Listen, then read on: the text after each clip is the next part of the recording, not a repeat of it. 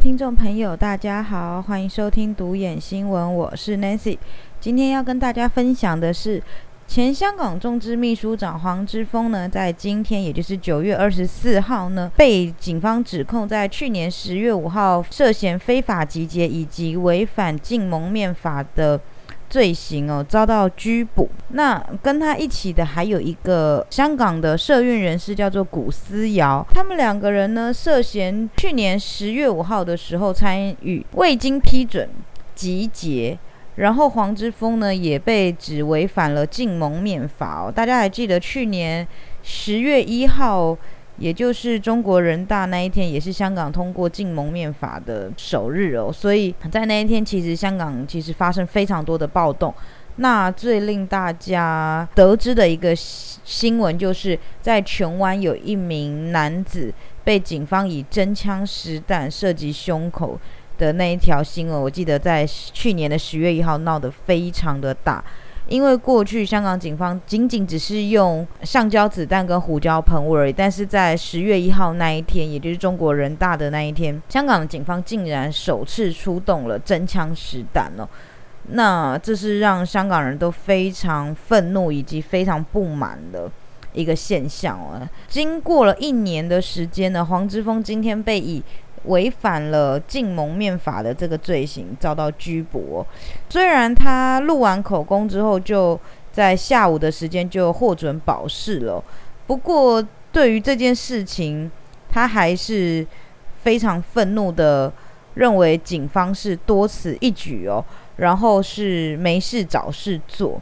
所以黄之锋也认为说，其实这个只是一个寒蝉效应。他认为只是害怕他离开香港，所以呢，今天才会有这样子的动作出来哦。那黄之锋这个案件呢，会在九月三十号的时候，也就是下个礼拜三，在东区裁判法庭提堂哦。所以到时候呢，我们会再来关心这个事情哦。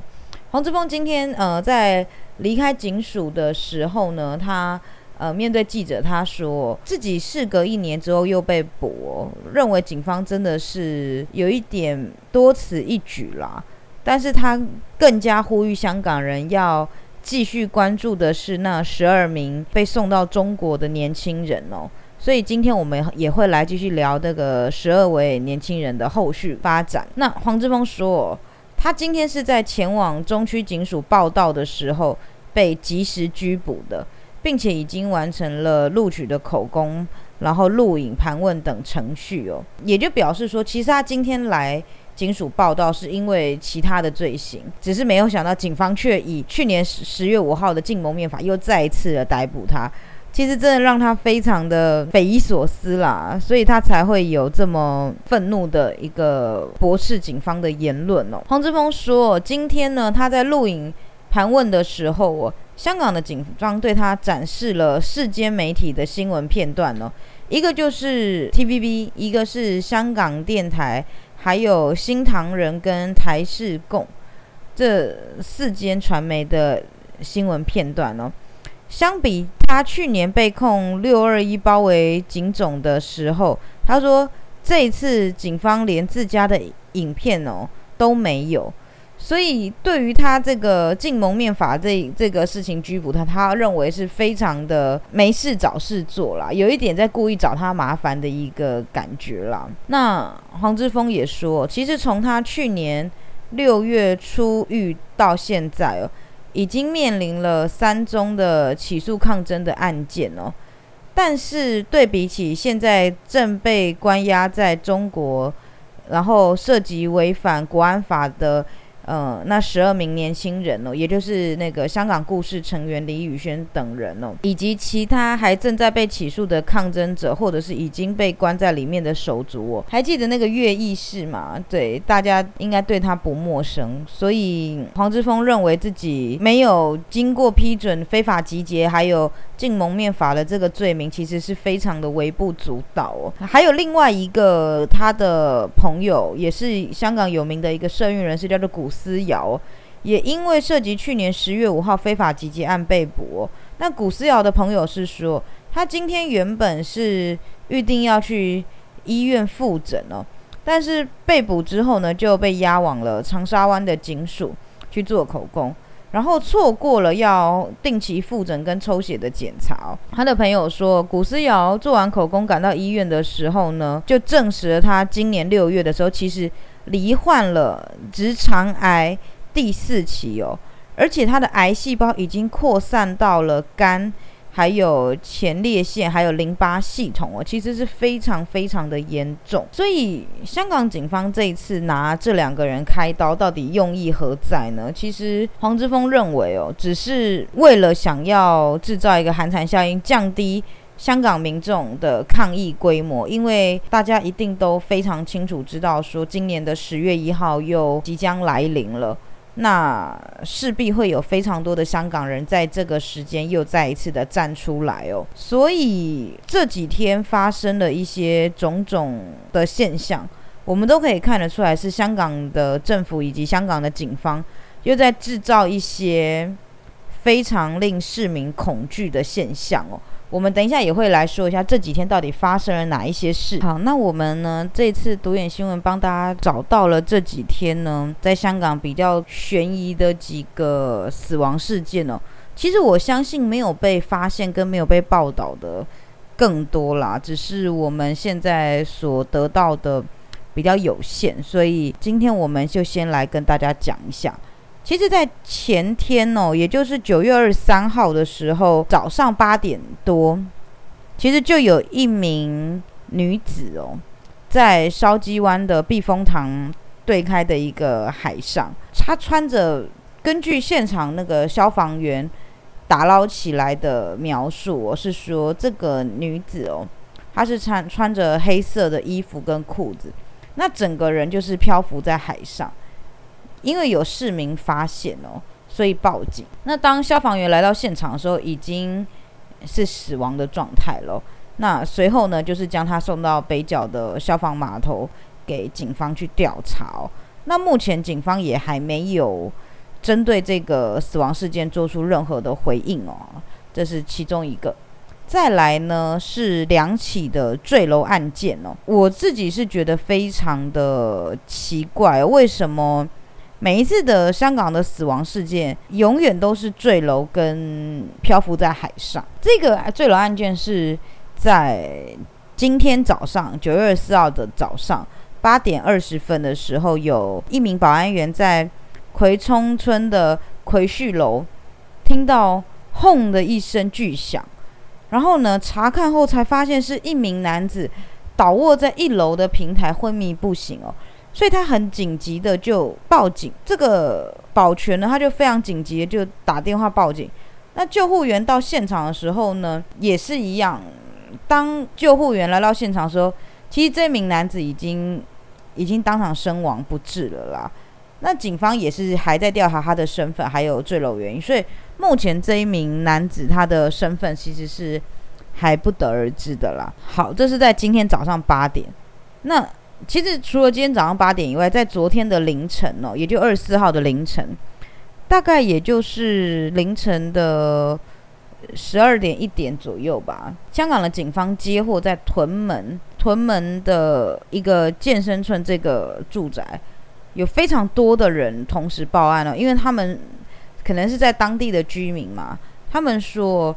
在当时也是听到一声轰隆的巨响哦，然后呢，后来就发现一名男子倒卧在那个康生楼的对面哦，那他们是怀疑男子是从高处直接坠下。那根据呃香港新闻媒体的报道是说，当香港的警方接获电话，然后来到现场的时候呢，经过调查以后呢，证实这个坠楼的男子是一名二十岁的李姓男子哦。那他是重伤昏迷，救护人员把他送到医院抢救的时候，最后还是没有抢救回来，还是重伤死亡哦。那警方是说，因为现场没有检获到遗书，所以呢，初步相信这名李姓男子是从一个楼梯间上面坠落下来，事情是没有什么可疑的地方哦。那死亡的原因还是要等那个验尸之后才能确定。所以你看，其实从二十三号的早上，然后二十四号的凌晨到二十四号的早上，这短短的四十八个小时之内，就有三名年轻人死亡，这是一个非常可怕的现象，而且都是坠楼跟浮尸，这实在是让人非常毛骨悚然。这是不是就是黄之锋前面提到的，为了要防止十月一号更多的人走出来，所以香港政府跟香港警方？所在制造的寒蝉效应呢？这是一个非常可怕的现象。短短的四十八个小时，可以有三名这种无可疑的死亡事件。其实不止这三个，一定有更多，只是我们的消息没有得到这么多。所以，如果有更多的人希望可以更加关注这类的报道，可以匿名的投书给独眼新闻哦。我们一定都会保护你们的各自安全。那今天黄之锋被捕，他特别强调的是要大家继续关注的是那十二名香港的年轻人哦。所以呢，今天我们也要继续的关注这十二名香港的年轻人。现在是九月二十四号，已经是这个十二名香港年轻人李宇轩这些人哦被秘密关押的第三十天了。其实时间过得非常的快哦。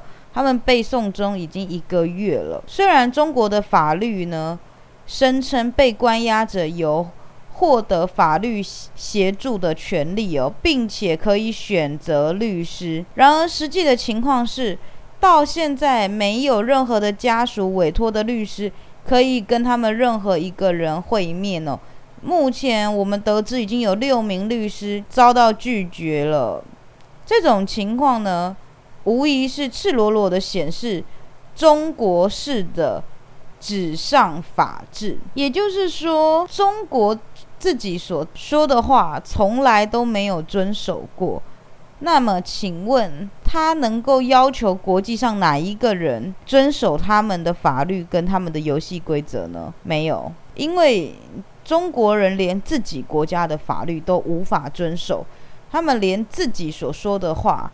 也都无法遵照，这就是中国。所以台湾还会有人傻到再去相信中国吗？不会。其实从过去非常多中国的维权律师哦，我们就可以看到他们被承受不白之冤，然后被关押。他们所争取的就是一个按照中国的法律去走，我们照着你的游戏规则在玩，但是我们却还是一样受到了不公不义的对待。好，所以呢？其实，在这十二名年轻人他们的家属呢，其实这一个月来，我相信也是非常的奔波劳累哦。在昨天，也就是九月二十三号早上，其实，在有其中四名的家属律师呢，是到达那个盐田看守所，要求跟当事人会面。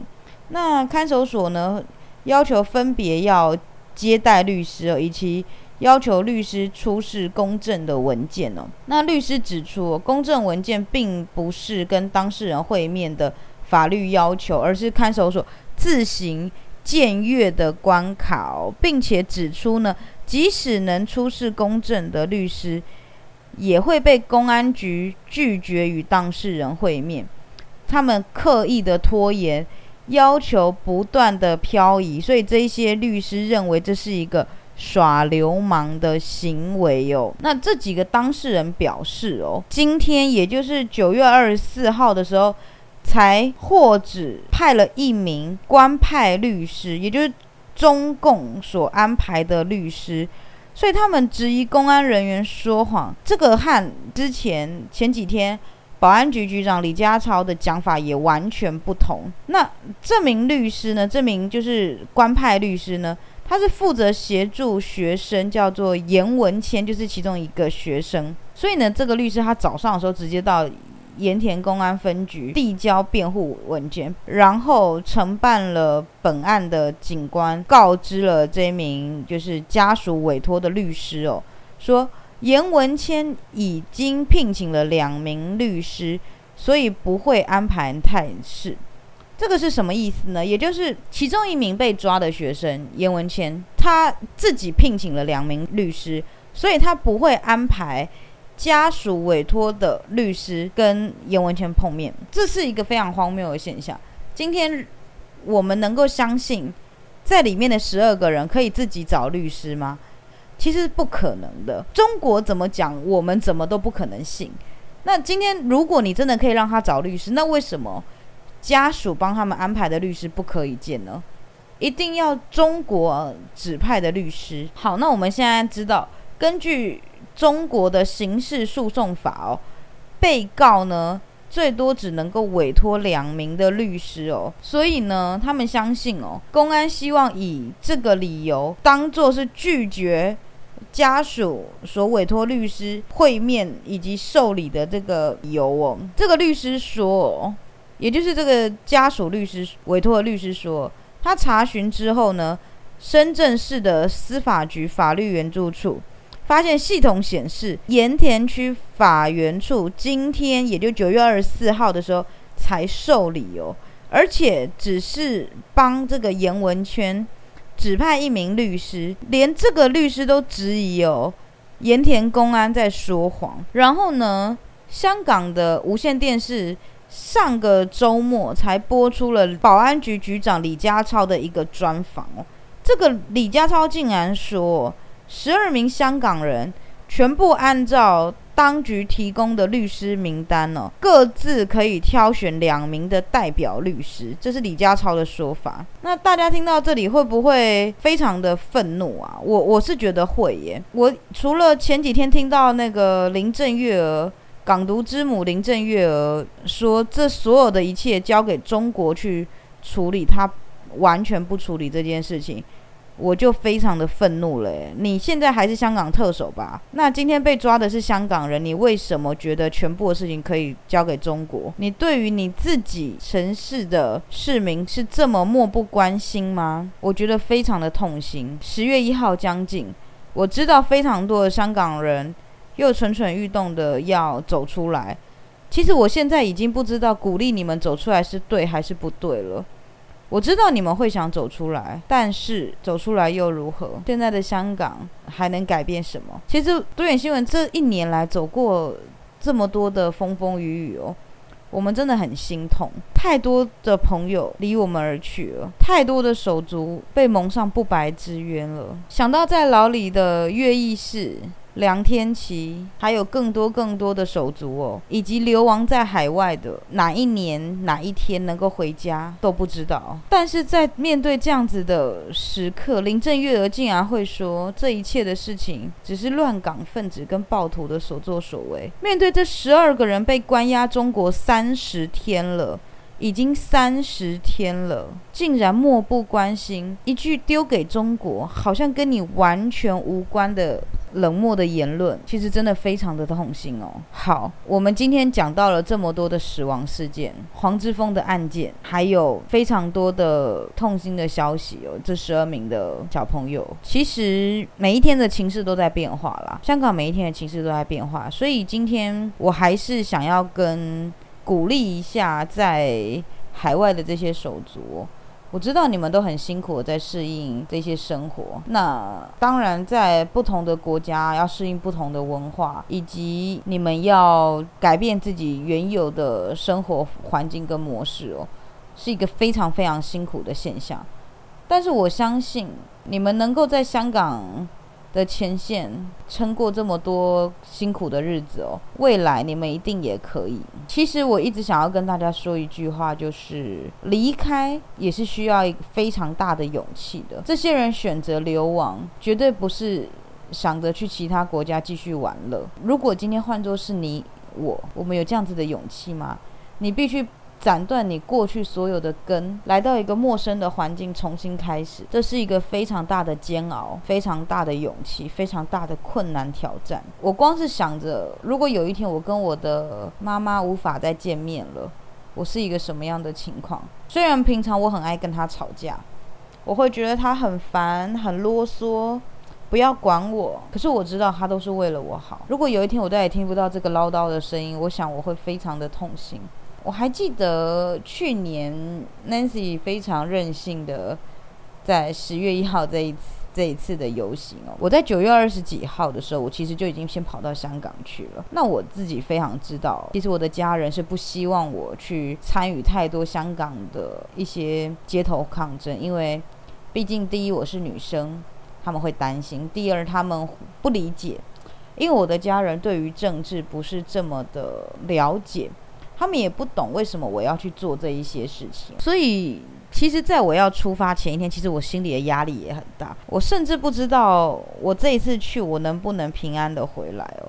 可是我知道我一定要去，为什么？因为我有太多的朋友在那里，我一定要跟他们站在一起。所以我在出发之前，我其实只让一个人知道，就是我姐姐。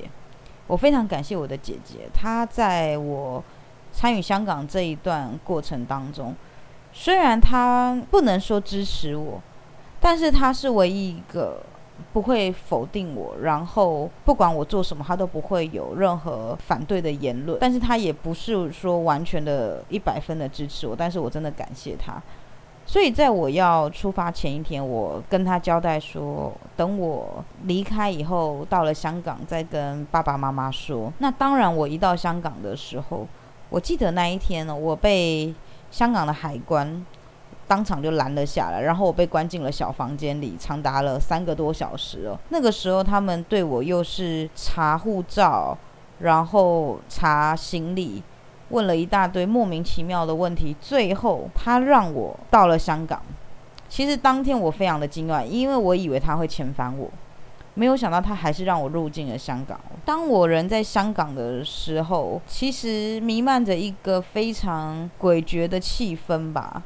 我知道十月一号将至了，一直到十月一号那一天呢。我那一天我记得我在尖沙咀，我跟我的朋友见不到面，因为他在港岛，我在尖沙咀。那那一天地铁是全部都封的。我还记得那一天在尖沙咀的时候，我一个人在现场，两点多吧，第一发催泪弹就爆出来了。那当时大家全部都往后撤退。我那个时候住在佐敦的一个酒店，所以其实我从尖沙咀撤退跑回去，其实是一个。非常快的一个路程哦，那在这个过程当中，我还记得一个现象，是因为我跑一跑我就跌倒了，然后就有一个现场有一个勇武抗争的一个手足，他当场抓着我的背包，然后呢就带我躲到一个小巷子里面去，全程他都是戴着防护面具，我不知道他长什么样子，但是我真的这辈子我都感谢他。他跟我说，因为他听我的口音，他知道我是台湾人哦。他跟我说，你在这边躲很安全。然后我就跟他说，我的酒店就在前面，你要不要跟我一起跑回去躲？躲到安全的时候你再离开。他跟我说不行，他还要再去前线救人，所以他让我自己看情况，安全了之后赶快走。我真的永远感谢他。我虽然到现在我不知道他叫什么名字。他的普通话也讲得非常的不好，然后我也不知道他长怎么样。但是如果不是他，可能那一天我就被香港警察抓了。那也是我最后一次去香港，因为从那一次以后，我也发现了我被香港解密这个网站给公开，然后我的护照号码也被公开了。我当时非常的惊讶，因为我其实是一个无名小卒，是一个路人甲。怎么会香港的政府盯上了我呢？我非常的讶异哦，连独眼新闻都在那个时候被爆出来，我甚至觉得非常的奇特，是因为独眼新闻那个时候其实才刚刚成立粉砖两个月吧，根本都是一个无人关注的一个小媒体，竟然会被香港解密给写出来，也是非常的讶异哦。也就是因为那一次，当我在离开香港之后。我就没有签证了，所以我也没有办法再进入香港了。一直到现在，整整一年了啊！其实很心痛，因为过去我是非常喜欢香港这片土地的。我觉得这个城市真的很漂亮。它虽然很小，可是它这是一个很国际化的城市，它有它的文化，有它的特色。但是走到今天，香港的文化跟特色好像只剩下催泪弹，只剩下无可疑的死亡事件，这是让人非常心痛的。所以今天跟大家分享一个 Nancy 自己在去年十月一号发生的一个亲身经验哦，也因为自己发生过这样子的事情，所以我更可以理解这些流亡的手足在外。因为我记得当时我瞒着我的家人到香港，我妈妈第一时间打给我。大哭，我很少听到我妈妈跟我哭，可是大哭。她说：“你要吓死我吗？你现在立刻回来。”可是那个时候我才我没有办法离开，我觉得我一定要留在这边，等我的朋友都安全之后，我才安心了，我才可以走。所以我可以理解我妈妈那个时候担心我的心情，我也更可以理解现在这么多在香港面对自己的子女流亡在海外的心情，更可以理解那十二名香港年轻人他们家长有多么的痛心。多么的焦虑，多么的不安的心情。所以今天跟大家说这个，只是希望大家真的想一想，现在还要为自己的人生走什么样子的路。不管你是走或留，你都是英雄。不管你做什么样子的决定，在香港民主的历史那一页上，已经留有你们的足迹了。香港人千万不要放弃，这条路还很漫长，你们还有非常多值得应该要做的事情去做。好。今天呃，独眼新闻就跟大家分享到这个地方哦。如果大家还想要知道什么样的新闻内容跟 Nancy 分享的话，欢迎给我们留言、分享、订阅独眼新闻。我们下次见，拜拜。